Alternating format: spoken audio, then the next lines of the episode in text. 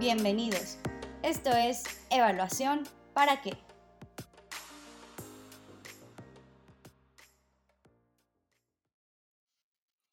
Bienvenidos de vuelta a Evaluación para qué, un espacio de ClearLac en el que dialogamos sobre evaluación de políticas y programas para comprender cómo puede impulsar el aprendizaje y la innovación pública. Nuevamente nos acompaña Michael Van un evaluador con más de 40 años de experiencia y autor de diferentes textos en temas sobre el Big Data y la evaluación, la evaluación y la complejidad y la evaluación en el mundo real. Bienvenido de nuevo, Michael. Sí, bienvenido y saludos otra vez desde el norte del estado de Oregon. Muy bien, muchas gracias. Saludos hasta el norte del estado de Oregon. Muy bien, pues bueno, en la edición anterior tuvimos la oportunidad de hablar sobre el Big Data, qué es, cómo se puede aplicar, algunos un ejemplo muy interesante sobre satélites y cómo podemos utilizar esa información para hacer evaluación de políticas y programas públicos que nos permita generar aprendizaje, transformación, fortalecimiento. Michael, ¿podrías darnos algún otro ejemplo del uso de Big Data en el sector público? Bueno, yo, creo que uno de los desafíos, como hablamos antes, es de que hay una tendencia de cada ministerio de solamente utilizar datos de, su sector y uno de los grandes beneficios potenciales es de poder combinar datos de diferentes sectores de salud, de educación, de empleo, de, todos los otros sectores de, vivienda. Entonces, uno de los potenciales del, Big Data que están apenas comenzando de iniciar es de crear una plataforma integral que le permiten integrar datos de diferentes sectores y de hacer una comparación, por ejemplo, si uno está evaluando el impacto de programas habitacionales, de entender qué es el impacto de la salud, de la educación sobre la calidad y accesibilidad de, la, vivienda. Entonces, esto es una de las nuevas áreas con mucho potencial para el sector público. Este, básicamente de utilizar los datos que ya existen, pero que están en archivos diferentes y de ver cómo se puede integrar esto y que le permiten ver toda la dinámica, la coyuntura dentro de cual un solo programa funciona. Entonces, e, esto es algo que está apenas ah, comenzando, pero ya, se ve, por ejemplo, en la, India se han experimentado con, con, esto de integración de las diferentes fuentes de, de datos. También el hecho de que se pueden recoger datos en forma mucho más económica que le permiten recoger muchos diferentes tipos de, de, datos sobre un, tema desde las comunidades um, locales. Entonces, el, el, hecho de reducir los costos de los datos y la facilidad de, de recoger más tipos de datos ya está comenzando de abrir esas perspectivas. Veremos en un momento que esto también es un desafío porque hay muchas organizaciones, muchos ministerios y entidades públicas y de los donantes que dicen que, bueno, ya podemos recoger los datos sin tener que perder tiempo y dinero visitando a la comunidad y que podemos tomar decisiones sobre la comunidad quiere solamente basado en los, datos remotos de los, big data. Entonces hay un peligro de que ya se podrían estar um, reduciendo la la participación de la comunidad en la toma de decisiones sobre su, su futuro. Entonces, esto es un gran desafío porque para muchos ministerios e, es muy atractivo el argumento de que se pueden reducir los, los, costos. Entonces, es uno de los desafíos muy grandes de cómo utilizar los, los big data para fortalecer la participación comunitaria y para no tomar decisiones desde arriba hacia abajo. Y esto es uno de los debates que están comenzando.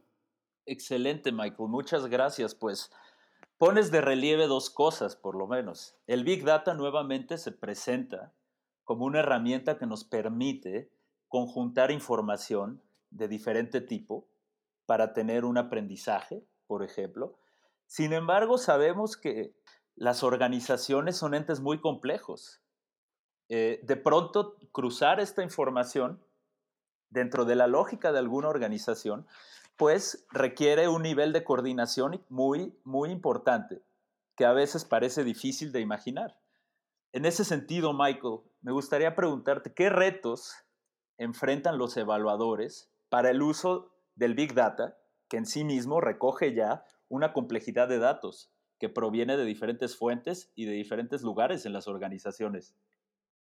Yo he hecho contactos con muchas eh, entidades internacionales de las Naciones Unidas, de eh, fundaciones, de um, algunos otros tipos de entidades. Y lo que se encuentra que dentro de la estructura organizacional hay una gran distancia entre la unidad de evaluación y el centro de innovación, el, centro de, Big Data. Y he preguntado en varios de los donantes grandes de a, la, gente que trabaja con el Big Data, bueno, ¿qué tipo de contactos tienen ustedes con la unidad de evaluación dentro de su propia organización? Y muchas veces dicen, bueno, es una pregunta interesante que todavía no hemos pensado en eso, porque muchas veces ven a su función en el, centro de innovación promover la nueva tecnología en los programas que la organización está apoyando o financiando y no lo, han pensado mucho en cómo coordinar esto con la evaluación. Entonces hay, un problema de coordinación interna dentro de muchas organizaciones en cuanto al uso de, Big Data y se ve que los evaluadores han quedado un poco atrás en cuanto al uso de Big Data comparado con personas que trabajan en investigación o en, programas que los evaluadores, en primer lugar, en la formación de los evaluadores, muchos no han tomado cursos sobre el Big Data, que es un campo desconocido para, no para todos, pero para muchos e, e, evaluadores. Entonces, que tienen un poco de miedo de usar datos que, no, entienden bien. También muchos evaluadores tienen algunas sospechas, dudas sobre la, calidad de los datos, porque muchos de los big data que no, no tienen lo mismo uh, preocupaciones sobre la calidad de los, datos, um, sobre cuestiones del sesgo. entonces, muchos big data no utilizan la teoría, no utilizan teorías de, de cambio, por ejemplo. Entonces, hay una preocupación de muchos evaluadores que que los Big Data no, no son muy serias, que, que, tienen una obsesión con cantidad enorme de datos sin preocuparse con, con la calidad. entonces, esto es un, un, hecho que han quedado un poco atrás los e, evaluadores en, muchos campos. También muchas unidades de evaluación ven que uh, el centro de Big Data es una amenaza que podría robar su, su presupuesto. Entonces hay una, competencia a veces para los recursos financieros dentro de la, de la organización. Um, también faltan puentes, oportunidades para coordinación entre los evaluadores y los Big Data, que hay, hay muy pocos mecanismos, conferencias, etcétera, donde los dos grupos pueden colaborar. Um, entonces, esto es un, un desafío. Um, también hay cuestiones e, e, éticas en cuanto a la privacidad, los tipos de de información que están obteniendo, el hecho de que están tomando decisiones sin consultar con las, con las comunidades. Um, y finalmente hay muchas organizaciones en el sector privado, inclusive, que están comenzando a usar el Big Data con la inteligencia artificial para tomar decisiones automatizadas, o, o sea que donde el computador y la inteligencia artificial recomienda las políticas que deberían seguir sin tener mucha participación de los seres humanos. Y para la, política pública es difícil para muchos funcionarios que no entienden toda esa lógica de realmente entender cuáles son las implicaciones de los eh, algoritmos que, que utilizan. Entonces, hay muchos ejemplos ahora de decisiones que han tenido un sesgo social, económico muy serio, que nadie se da cuenta porque tienen esta gran confianza en, las técnicas muy modernas y sofisticadas del, Big Data. Y para terminar eso, que si uno observa cómo se venden, cómo se promueve Big Data, muchas veces ofrecen ofertas muy exageradas de lo que Big Data puede resolver cualquier problema, que con una, una, muestra tan grande no pueden tener error. Entonces, que hay, hay, muchos que son muy entusiasmados para vender o para exagerar lo que se puede hacer con Big Data. Entonces, tiene una gran oportunidad potencial, pero que necesita la construcción de puentes entre los um, evaluadores y los cientistas de, datos para realmente crear una, un, una base en conjunto para definir y para realizar evaluaciones e investigaciones que en este momento falta un poco. Entonces hay una gran oportunidad, pero un gran reto para organizaciones como CLIA, por ejemplo, de crear esas oportunidades para crear un, una comprensión um, mutua en, entre las dos profesiones. Bueno, Michael, pues pones de relieve bastantes retos que enfrentan los evaluadores en el uso del Big Data. Destaco tres. Muchas veces los evaluadores no, no están tan familiarizados, como tú bien mencionas, con, con todas las herramientas que, se necesita para este análisis de datos tan exhaustivo. También está esta otra parte que tiene que ver mucho con una parte conceptual, con qué se entiende por datos de calidad, datos confiables. También tenemos esta cuestión que en la comunidad evaluadora es una cuestión muy fuerte, ¿no? Este, cómo medir y entender la atribución, ¿no? Eh, yo que ya llevo un tiempo formando parte de la comunidad de evaluación, no me siento cómodo diciendo la palabra impacto ni cuando veo un fenómeno físico, ¿no? De dónde proviene, ¿no? Digo, ¿dónde está el contrafactual, ¿no? Casi, casi. Eh, ese tipo de cuestiones que pasan dentro de la comunidad de evaluación. Resaltas también la cuestión de las cuestiones éticas, que ha sido también una crítica muy importante que se ha hecho al Big Data, ¿no? Por ahí hay quien dice que a finales de los 40 George Orwell eh, pensaba que en el futuro íbamos a tener al, al, al, gran hermano, al Big Brother, pero con lo que nos quedamos fue con el Big Data, ¿no? que nos siga en cada paso que damos y en cada palabra que pronunciamos. Y finalmente dices una cosa muy interesante sobre el comportamiento de las organizaciones y nos hace ver muy claramente que los evaluadores también somos, eh, de alguna manera, eh, una suerte de cuerpo burocrático que lo que busca también es, es, recursos, ¿no? Al final hay una suerte de competencia eh, con recursos y es importante, como tú mencionas, tender puentes entre ambos lugares. Entonces, quisiera preguntarte, Michael, ¿cómo tender estos puentes o ¿Tiene futuro la evaluación en la era del Big Data, ahora que vemos esta explosión de datos por todas partes? ¿Cuál es el futuro de la evaluación en este contexto? Es una, una pregunta muy, muy, muy interesante. Yo creo que para partir es un hecho que va creciendo el uso de, de Big Data en, en, en, todos los sectores. Entonces, esto es un hecho que, que los evaluadores tienen que reconocer que por bueno o malo ellos van a tener que, que trabajar dentro de un mundo de, de, de Big Data.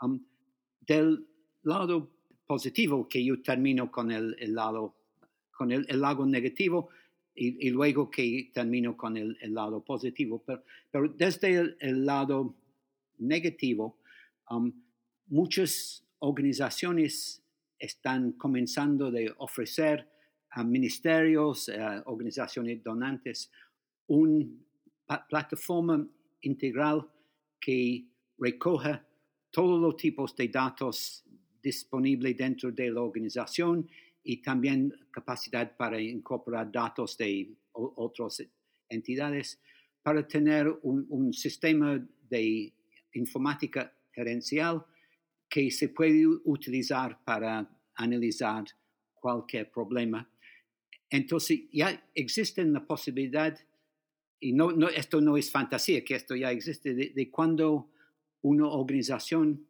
quiere preguntar cuáles son la, la, los, impactos de nuestros programas, es posible que no van a consultar con la entidad de unidad de evaluación, sino que se utiliza un algoritmo desde este programa que en, un par de días que presentan un, resultado del, del, impacto del programa y no se contratan a un experto en evaluación que tal vez demora seis meses en recoger los datos y preparar el informe. Entonces, que dos días o tal vez una semana comparado con, con seis meses. Y esto es muy atractivo para muchas entidades porque economiza mucho el tiempo y el costo. Y esto ya, e, esa posibilidad ya existe, que muchas organizaciones utilizan los eh, algoritmos para la, toma de decisión automática basado en, en, la inteligencia artificial. Entonces, que es una realidad que los evaluadores enfrentan, que ellos tienen que entender cómo funciona el Big Data para poder entender los beneficios y también los limitantes. Pero en este momento muchas veces no se consulta con, la unidad de evaluación cuando se toman esas decisiones con una compañía de, consultores para um, crear una plataforma uniforme para analizar los datos. Um, esto se ve, por ejemplo, que ahora en, uh, los Estados Unidos, con el, el, el COVID-19, hay muchas gobernaciones que ya están contratando compañías como el McKinsey y los grandes consultores para analizar todos los datos sobre el, el COVID-19, todos los impactos económicos y, sociales y de um, recomendar a, las gobernaciones las políticas que deberían tomar para mejorar su respuesta, reacción al, COVID-19. Entonces, esto ya es una realidad y hay mucho quejas de que la cantidad de, dinero que esto cuesta es, elevado. Tal vez es, una, es un recurso útil, pero ya, ya, existe. O sea que no están pidiendo a los evaluadores de recomendar la, política, sino que están utilizando una plataforma um, que, con, con, datos integrales que utilizan la inteligencia artificial. Entonces es muy importante que los evaluadores entiendan los beneficios y los limitantes del Big Data para entender cómo recomendar el, uso más efectivo del Big Data, no como un enemigo de la evaluación, sino uno de los, herramientas importantes para mejorar la evaluación. Y en este momento esto no está aconteciendo en muchas organizaciones que los evaluadores todavía a veces tienen una actitud un poco negativa, diciendo, no, no, que hay limitantes con los big data. Um, no, no, no, todos, pero es realmente no, no son una parte de la, eh, tomada de decisión sobre el uso de big data. Entonces, esto es un desafío. El otro que menciono para la evaluación es que hay una característica de los Big Data que, que, se pueden utilizar para evaluación, que los datos no son generados por la unidad de evaluación, son datos que hayan sido producidos por otras partes de la entidad. Y en la, dinámica de muchas entidades de evaluación, que para mantener la objetividad, que ellos no pueden hacer recomendaciones sobre los tipos de datos que la entidad recoge. Entonces, cuando los evaluadores quieren usar los Big Data, no han tenido mucha influencia sobre el diseño de los tipos de, Big Data que se están recogiendo. Y por las cuestiones de objetividad, muchas organizaciones no quieren dejar a los evaluadores de influir la colección de datos. Entonces, e, ellos, por la estructura de independencia, de objetividad, en este momento que los evaluadores quedan un poco marginalizados sobre el, proceso de diseño de sistemas de, Big Data en muchas de las organizaciones. entonces, que el mensaje es que los e, evaluadores tienen que hacer un esfuerzo muy agresivo para entender um, Big Data, la lógica, los limitantes y también los beneficios y de estar en, en la mesa cuando se toman decisiones sobre el diseño y el uso de Big Data, que en muchas organizaciones no acontece en este momento. Excelente, Michael. Muchas, muchas gracias por, por darnos este panorama sobre el futuro de la evaluación en esta era que, de entrada ya clasificamos como la, era del Big Data, donde pareciera llevar la ventaja. Y como tú bien dices, pues bueno, eh, a los evaluadores nos toca esforzarnos por entender la lógica del Big Data, sus beneficios, sus limitantes y así pues generar mejor evidencia para el aprendizaje, para la, para la innovación. Michael, ¿quieres cerrar con una última intervención de, un minuto? Bueno, solamente para enfatizar que um, el Big Data es el amigo potencial de los evaluadores, pero que ellos tienen que comprender la filosofía, que la metodología para entender cómo usarlo, pero es, es un desafío para entenderlo, pero es una gran oportunidad que abre una nueva perspectiva para la evaluación, para poder hacer tipo de evaluación que no eran posible imaginar tres o cuatro años atrás. Excelente, Michael. Pues bueno, nos quedamos con ese mensaje hacia el futuro. El Big Data le ofrece a la evaluación una oportunidad para tener una nueva perspectiva, quizá retomando algo que comentaste en el capítulo anterior, para poder eh, tener una mejor eh, comprensión de la complejidad, que muchos de los problemas que las políticas buscan atender y resolver pues son complejos.